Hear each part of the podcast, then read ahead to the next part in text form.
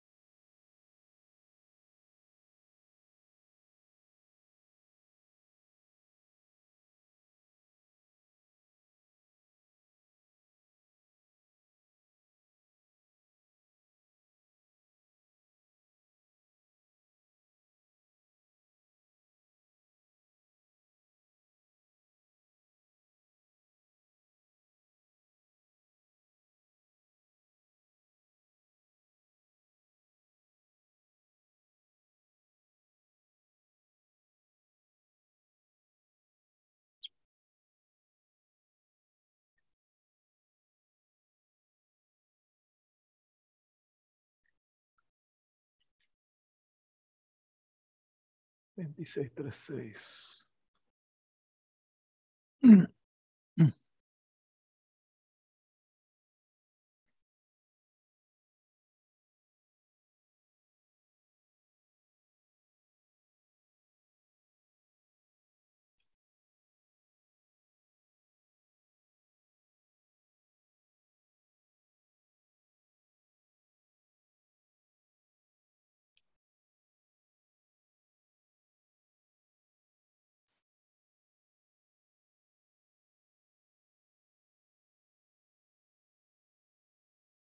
Saludos.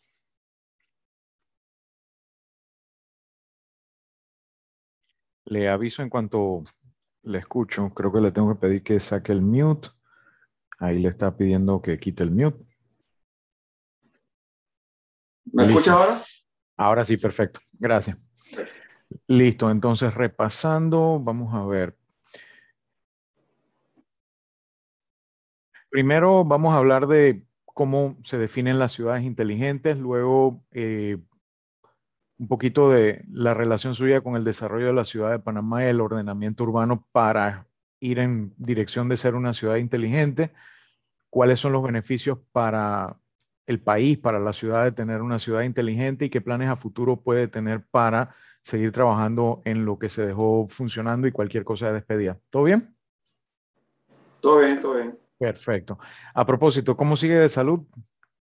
Bueno, ya bastante mejor saliendo del, del COVID. Ok, me alegro, me alegro. Listo. bueno, ya estoy grabando, así que empezamos. Nueve minutos, empezamos. Nos encontramos con el exalcalde José Isabel Blandón. Tenemos la oportunidad de hablar con él precisamente por la oportunidad que tuvo en un momento de iniciar algunos pasos para tratar de convertir a Panamá en una ciudad inteligente. Empezamos por su definición. ¿Cuál es su visión de lo que significa ser una ciudad inteligente? Bueno, primero que todo, gracias Alex por la oportunidad. Mira, usualmente la gente entenderá ciudad inteligente y lo relacionará sobre todo con tecnología, pero más allá de eso, una ciudad inteligente es una ciudad que, que es eficiente en la manera de resolver los distintos problemas a los que se enfrenta. Y eso puede ser con aplicación de tecnología o no. Simplemente buscar soluciones razonables, eficientes a los problemas. ¿Cómo fue el esfuerzo eh, en cuanto a hacer esos cambios necesarios tanto en la aplicación de tecnología como en la forma de hacer las cosas para tratar de llevar a Panamá en el camino de convertirse en una ciudad inteligente? Mira, lo primero para poder encontrar soluciones inteligentes a los problemas a los que te enfrentas es tener un buen diagnóstico. Y en ese sentido, el primer paso que dimos en la administración de la alcaldía en el quinquenio pasado fue establecer la relación con el Banco Interamericano de Desarrollo para ser parte de un grupo de ciudades que se vieron beneficiadas con un estudio integral que realizó el, banco con sus expertos y los expertos locales, en donde se identificaron los principales problemas de la ciudad. En el caso de la ciudad de Panamá y el área metropolitana, fueron los problemas de movilidad, de manejo de residuos y acceso a agua potable. Esas fueron las tres prioridades que se identificaron en base a los estudios realizados eh, y que permitieron que la ciudad de Panamá, por ejemplo, tuviera estudios sobre riesgo, eh, estudios sobre contaminación que no habíamos tenido en el pasado. Ese fue el primer paso y quizás el más importante, tener un diagnóstico adecuado. Más allá de eso, también eh, algunas personas pueden recordar el hecho de poner Internet inalámbrico en las paradas como parte de este esfuerzo, pero hubo otros esfuerzos quizás que no, tuvieron la misma publicidad o lo mismo, eh, la misma difusión, pero que también tienen que ver con mejorar estos procesos. ¿Qué me puede comentar acerca de estos otros diferentes procesos y cambios en los procesos existentes? Eh, nos llevaron por lo menos unos cuantos pasos más en dirección de convertirnos en una ciudad más inteligente. Bueno, como bien mencionas, lo del Internet gratuito en las paradas fue un paso importante. También el sistema de videovigilancia que se estableció dentro del municipio, los nuevos procedimientos para la entrega de placas y en general todo lo, todo lo que se hizo para mejorar procesos a lo interno eh, de la alcaldía de Panamá, desde tener efectivamente eh, documentos donde se estuviera establecido todos los, procedimientos dentro de cada una de las direcciones para los distintos trámites que se realizaban, eh, poder darle seguimiento a los planos en la dirección de obras y construcciones, cosa que antes se hacía de manera manual, comenzaron a hacerse de manera digital. Eh, y, por supuesto, lo que tiene que ver con los planes de ordenamiento territorial eh, de la ciudad también es un gran aporte en la dirección de tener una ciudad que sea más planificada y su manejo sea el manejo propio de una ciudad inteligente. Ahora, la experiencia adquirida eh, le ha servido quizás para hacer más planes a futuro que tengan que ver de alguna manera con la ciudad de Panamá o de compartir su experiencia con otros alcaldes, tanto en nuestro país como en otras partes de la región?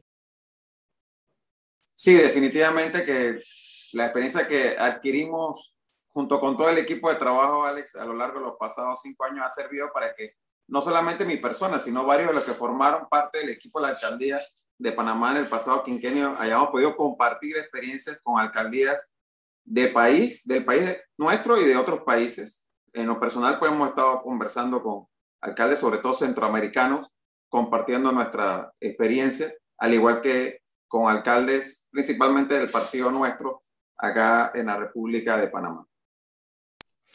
Uno de los temas que viene como parte de la ciudad inteligente es que los ciudadanos son más corresponsables de no solo fiscalizar, sino también de tomar algunas de las decisiones en cuanto a su calidad de vida, en cuanto a dónde se, eh, se utilizan los recursos y demás.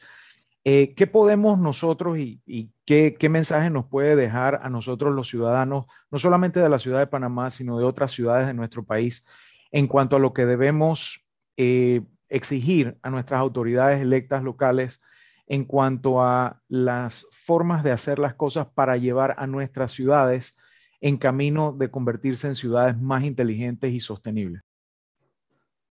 Bueno, Alex, mira, para mí una ciudad inteligente es una ciudad donde el estilo de gobernanza es el propio de un gobierno abierto, donde haya transparencia, participación ciudadana y colaboración.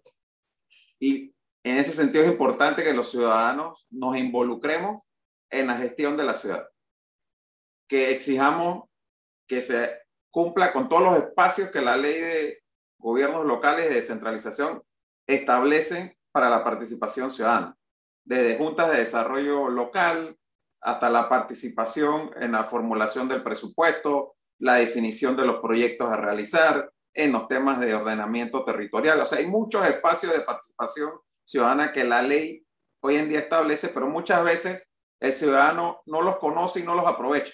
Entonces, yo creo que ahí es donde es fundamental esa construcción de ciudadanía y entender que no va a haber una ciudad inteligente si no hay una activa participación de la ciudadanía que forma parte de esa ciudad. Muchísimas gracias por su experiencia y sus comentarios muy, muy informativo acerca del tema. Esperamos poderle consultar nuevamente en algún momento sobre temas similares. Gracias, licenciado. Gracias a ti, Alex. Hasta luego.